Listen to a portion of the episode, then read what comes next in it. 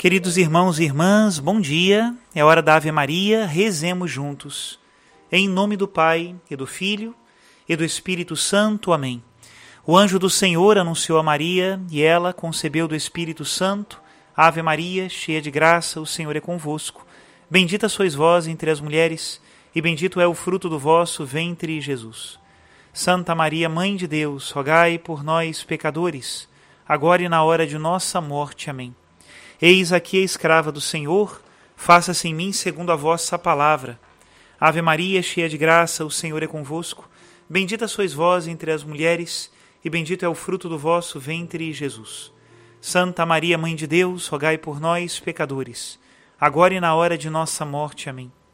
E o Verbo de Deus se fez carne e habitou entre nós. Ave Maria, cheia de graça, o Senhor é convosco. Bendita sois vós entre as mulheres, e bendito é o fruto do vosso ventre, Jesus. Santa Maria, Mãe de Deus, rogai por nós, pecadores, agora e na hora de nossa morte. Amém. Rogai por nós, ó Santa Mãe de Deus, para que sejamos dignos das promessas de Cristo. Oremos. Infundi, Senhor, em nossas almas a vossa graça, nós vos suplicamos, para que nós que conhecemos pelo anúncio do anjo a encarnação de Jesus Cristo, vosso Filho e nosso Senhor, cheguemos por sua paixão e morte de cruz à glória da ressurreição da carne, pelo mesmo Cristo nosso Senhor. Amém. Glória ao Pai, ao Filho e ao Espírito Santo, como era no princípio, agora e sempre. Amém. Queridos irmãos e irmãs, vamos para mais uma história de Natal. Essa semana feita de histórias para nós rezarmos com os acontecimentos de Belém, sermos como crianças para entrarmos no reino dos céus. A história de hoje se chama A Pousada e o Estábulo.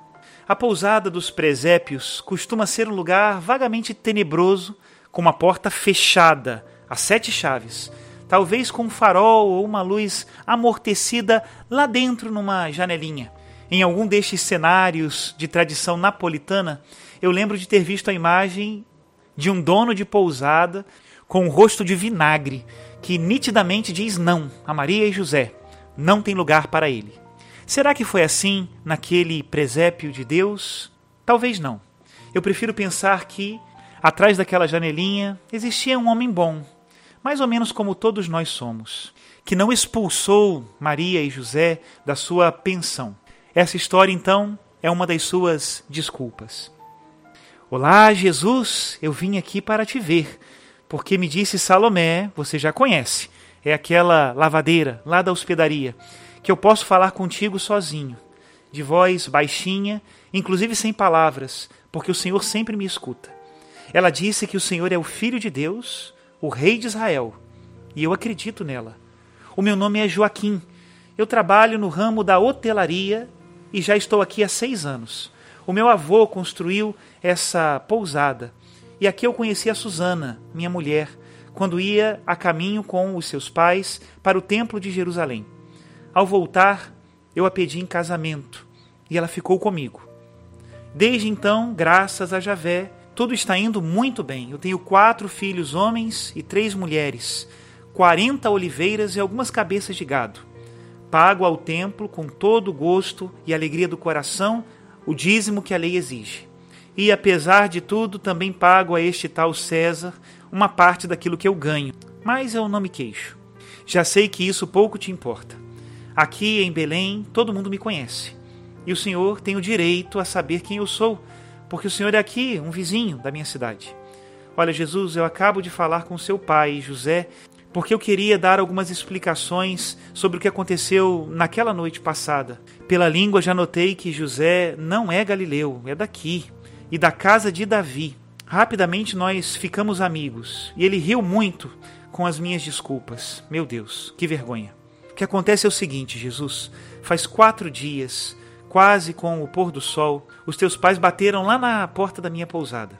O primeiro que me chamou a atenção foi o burrinho, mas isso é uma outra história, eu não tenho tempo aqui para contar.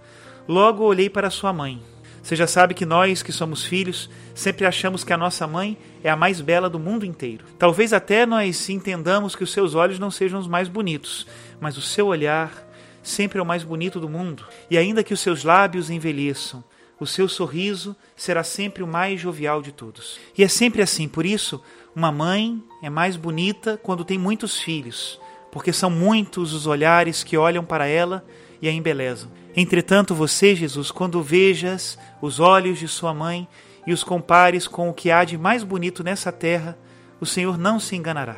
Todos os seus elogios nunca serão exageros. Escute o que eu estou te falando. E não conseguirás fazê-la mais bonita por mais que olhes para ela. Ela já é tão bela. Estou te falando isso simplesmente para que o Senhor entenda que lá naquela outra noite eu tinha dado aos seus pais a minha pousada, se eu pudesse. Não acredite facilmente naquilo que os historiadores um dia vão falar de mim, dizendo que eu fechei a porta na cara de vocês. Não é verdade. Eu sou um bom israelita e jamais disse a ninguém: não tenho lugar na minha casa. Mas é que o Senhor não viu como está lá dentro. A minha pousada é o lugar mais triste que esse estábulo, pode ter certeza. É unicamente um pátio com dois ou três quartos que nós nos escondemos quando chove. E por isso é impossível nós conseguirmos um lugar com maior intimidade. Homens, mulheres, crianças, gado, todos comem, dormem e vivem no mesmo lugar durante algumas horas. E entre o gado existem camelos, cavalos, burricos, rebanhos inteiros de ovelhas. E você já sabe: pulgas, baratas, pernilongos e outros mosquitinhos. E agora eu acho que você já entende que eu não poderia nunca tolerar que a sua mãe entrasse naquela pocilga. Ainda mais agora que chegaram esse bando de viajantes a Belém por motivo do censo. Precisamente porque eu não sei dizer não a minha casa é o lugar menos apropriado para que o Senhor nascera. Eu ainda fico me perguntando se eu deveria ter mandado todo mundo embora e acolhido somente o Senhor e a sua família. Mas eu não poderia fazer isso. O teu pai já tinha entendido a situação e já estava em acordo comigo e já ia embora quando eu estava oferecendo que Maria pudesse ficar com a minha esposa no pequeno quarto que nós compartilhamos. E o senhor, para onde iria? me perguntou a sua mãe. Não se preocupe comigo, eu respondi para ela. Temos um estábulo lá fora da cidade. Teu marido e eu podemos passar ali à noite enquanto a senhora fica com a minha esposa aqui dentro. Então a sua mãe parece que iluminou aquela noite com um belíssimo sorriso e disse: Escutou isso, José? Eles têm um estábulo ali no campo. Ali nós estaremos bem eu e você sozinhos. E a criança nascerá não nos melhores lugares, mas pelo menos num lugar silencioso e sem preocupações. É muito melhor do que poderíamos imaginar. Como Javé é bom! Que colocou no nosso caminho pessoas tão generosas como Joaquim e Susana. Não sei como as coisas aconteceram, porque estava um trabalhão danado lá na pousada, mas logo depois os seus pais foram embora, com a minha permissão de que vocês ficassem aqui, na gruta de Belém. Eles iam tão felizes que nós pensávamos até que tínhamos sido generosos. Aquela noite, Susana despertou chorando e me disse: Joaquim, olha o que nós fizemos. Sim, eu respondi. Javé esteve na minha casa e eu o mandei para o estábulo. Olha, Jesus, eu te prometo que eu não sabia nem o que dizer. E agora? Será que agora eu sei? Talvez agora também eu não saiba, mas estou aqui e creio que o Senhor me escuta. Quero desabafar um pouco com o Senhor e contar o que os seus pais me ensinaram com aquela visita naquela noite. Até agora eu não menti, Jesus, e também agora vou dizer toda a verdade. A verdade inteira é que a minha alma parece aquela pousada. Está sempre cheia de hóspedes. Eu acolho todo mundo: homens, mulheres, mercadores, comerciantes, peregrinos, traficantes, ladrões. Todo mundo entra na minha pousada. Dependendo de quem entra nele, meu coração parece um palácio, um templo e às vezes uma cova de ladrões. Às vezes é um estábulo, um esgoto, um bueiro, um jardim. É possível ser tantas coisas ao mesmo tempo? Nunca eu tinha pensado nisso. Agora comecei a pensar, porque foi isso que aconteceu. E eu não estava totalmente insatisfeito. O dinheiro que chega às vezes até abundante e o amor da minha mulher pareciam calar aquela pequena angústia que dia a dia, tarde em tarde, ia ficando cada dia mais aguda no meu peito. Até que o Senhor chegou e só me pediu um lugarzinho e eu te mandei para o estábulo. E agora o que, que eu faço, Jesus? Desde o dia em que o Senhor passou na minha casa, eu perdi completamente a tranquilidade. Na noite passada, no final do trabalho, quando eu fiz, por fim, silêncio e todos os homens e os animais dormiam, como sempre eu me retirei para o meu quarto mas para mim era impossível conciliar o sono. Pensava que Javé queria dizer alguma coisa a mim. E eu tinha medo, porque eu não me vejo capaz de responder a Javé. Eu não posso simplesmente abandonar tudo e ir para o deserto falar com Deus, como fazem os essênios. Eu sou um pecador, tenho uma pousada e uma família para cuidar. Trato com estrangeiros, com gente de todo tipo. Vou à casa deles, eu confesso. Eu me contamino com alimentos impuros. Não me purifico sempre como manda a lei. Eu não posso odiar os estrangeiros. Sou amável com todos, com os árabes, com os gregos e inclusive com os samaritanos. É o meu ofício. Visito o templo, sim, mas poucas vezes, porque sei que os sacerdotes me desprezam. Às vezes penso que, inclusive, Javé me abandonou para sempre. Isso eu pensava ontem, lá na minha esteira, no meu quarto, enquanto olhava pela janela essa estrela nova que apareceu em Belém. Não sei exatamente como, mas enquanto amanhecia, eu também fui enchendo-me de luz. E a minha inteligência também ficou iluminada. E na minha imaginação era como se o Senhor, o Senhor mesmo, dissesse ao meu ouvido: O Senhor está feliz contigo, Joaquim, porque você soube ceder-lhe o seu estábulo.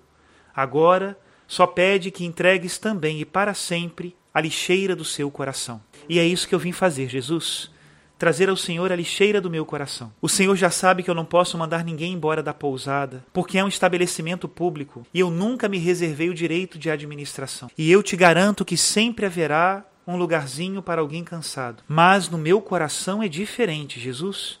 Se ali o Senhor encontra algum hóspede indesejável, pode expulsá-los com chicotadas, ainda que seja eu que receba os golpes pelo lado de fora. Voltei para a hospedaria e Salomé, a minha funcionária, diz que quer agora cuidar do Senhor e da sua mãe enquanto vocês estiverem em Belém. Eu lhe dei essa permissão para faltar ao trabalho quanto seja necessário.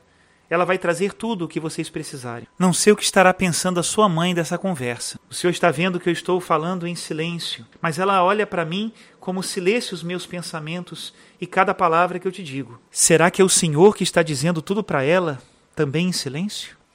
Até aqui a historinha da pousada e do estábulo. Será que nós também nos identificamos com Joaquim? O que se passa no nosso coração? Passe em todos, mas fique só Deus. Que Deus abençoe a todos. Em nome do Pai, do Filho e do Espírito Santo. Amém.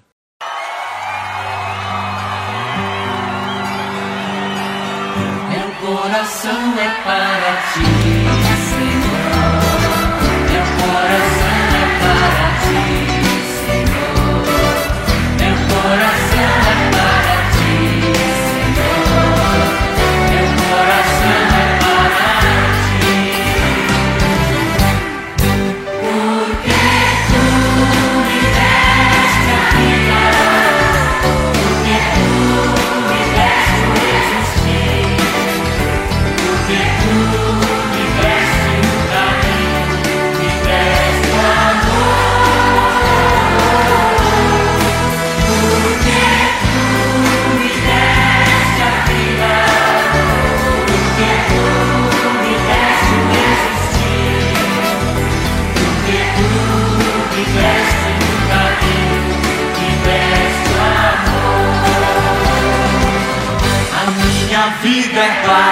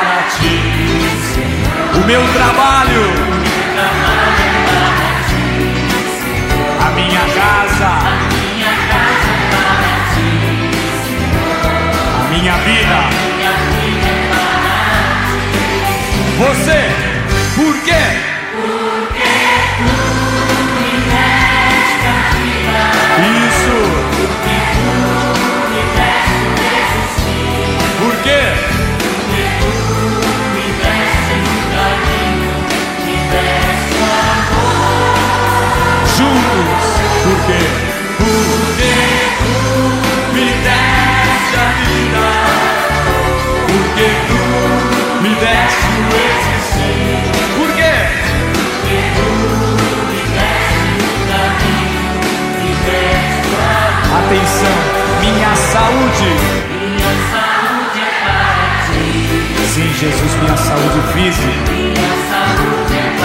Minha saúde psicológica minha saúde espiritual. Equilibra-me, Senhor.